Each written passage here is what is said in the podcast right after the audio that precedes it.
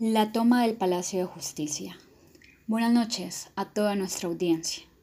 En la emisión de hoy, nuestro equipo, Laura Quintero, Diego Pérez y quien les habla, Natalia Maldonado, hablaremos acerca de los sucesos ocurridos alrededor de la toma del Palacio de Justicia. Acompáñenos en este recorrido histórico.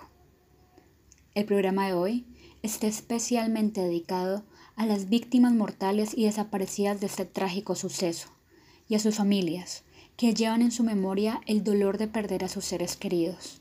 Que nuestras víctimas jamás se olviden. Contexto. Remontémonos bastantes años atrás.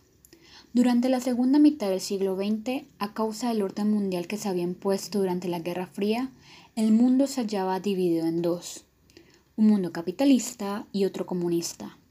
Los enfrentamientos ideológicos de esta época llevaron a la conformación de grupos en distintas partes del mundo que exigían mediante la lucha armada una presión a los estados para el reconocimiento de nuevas posturas y actores en la política nacional e internacional.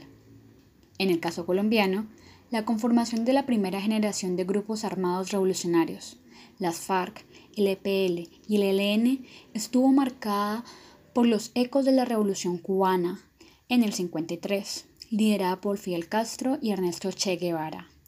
Una década más tarde, se daría inicio a una segunda generación de expresiones armadas, presente desde los años 70 y en función de procesos nacionales, como el movimiento armado Quintín Lame en el 84, bautizado en honor al líder NASA perseguido por su lucha a favor de las comunidades indígenas del sur del país, y el mismo M19, creado entre los años 70 y 74 tras el descontento desatado por los resultados de las elecciones de 1970, en las cuales la ANAPO, el partido de Gustavo Rojas Pinilla y su hija María Eugenia, quienes contaban con el apoyo de la izquierda socialista de la época, denunciaron un fraude ante la victoria del conservador Misael Pastrana Borrero, último presidente del Frente Nacional.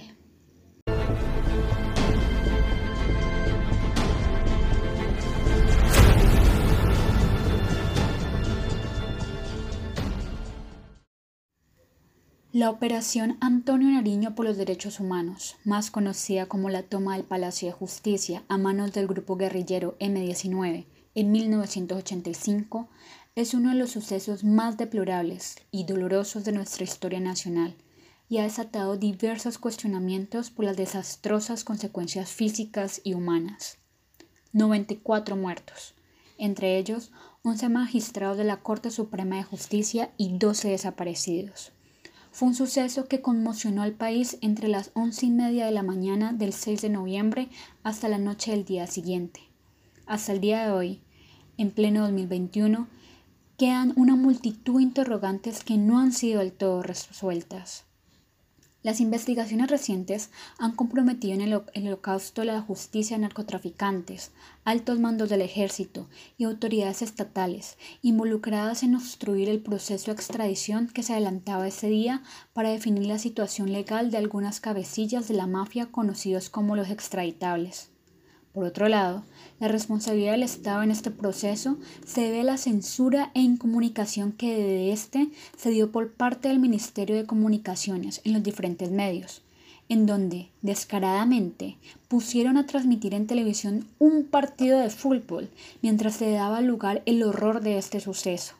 Asimismo, hubo una manipulación de los restos óseos y prendas de las víctimas sin tener en cuenta los protocolos establecidos por medicina legal además de la falta de una postura ética por parte de las fuerzas militares, quienes priorizaron el aniquilamiento de los guerrilleros armados sobre las vidas de los rehenes.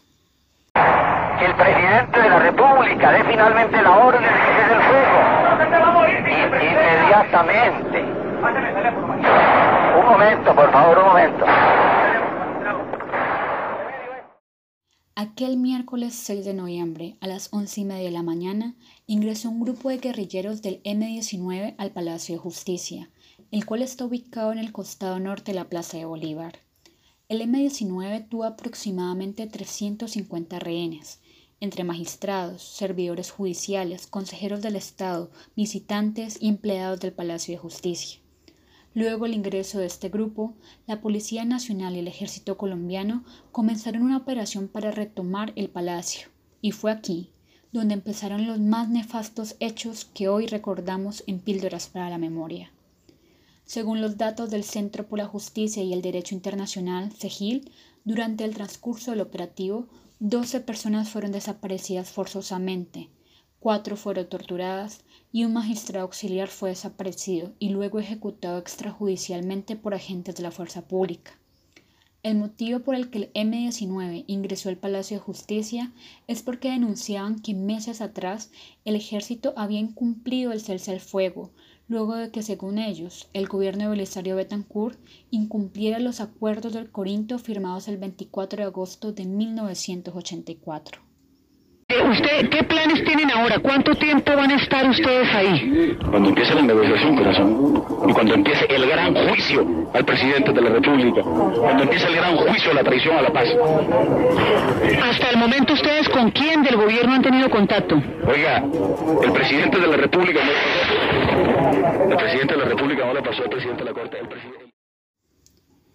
Es mucho lo que se ha escrito y se escribirá sobre uno de los hechos más luctuosos de la historia moderna colombiana, como lo fue la cruenta toma del Palacio de Justicia por parte del M-19, el cual pretendía hacerle un juicio revolucionario al presidente Belisario Bentancur, acusándolo de haber incumplido un pacto de tregua con esa organización. Y cada escrito tiene su propia interpretación de los hechos, de acuerdo con la visión e ideología de su autor. Por esa misma razón, es común encontrar visiones y testimonios parcializados de los hechos, sin que necesariamente haya mala intención o se busque distorsionar la veracidad de lo que pasó. Aunque eso sí, acá, en Píldoras para la Memoria, afirmamos tajantemente que en esas 48 horas que duró la toma, el ejército recibió órdenes directas de recuperar el control del palacio a toda costa, como diera lugar, lo cual finalmente logró, pero a un precio muy alto y con consecuencias muy lamentables para nuestra historia.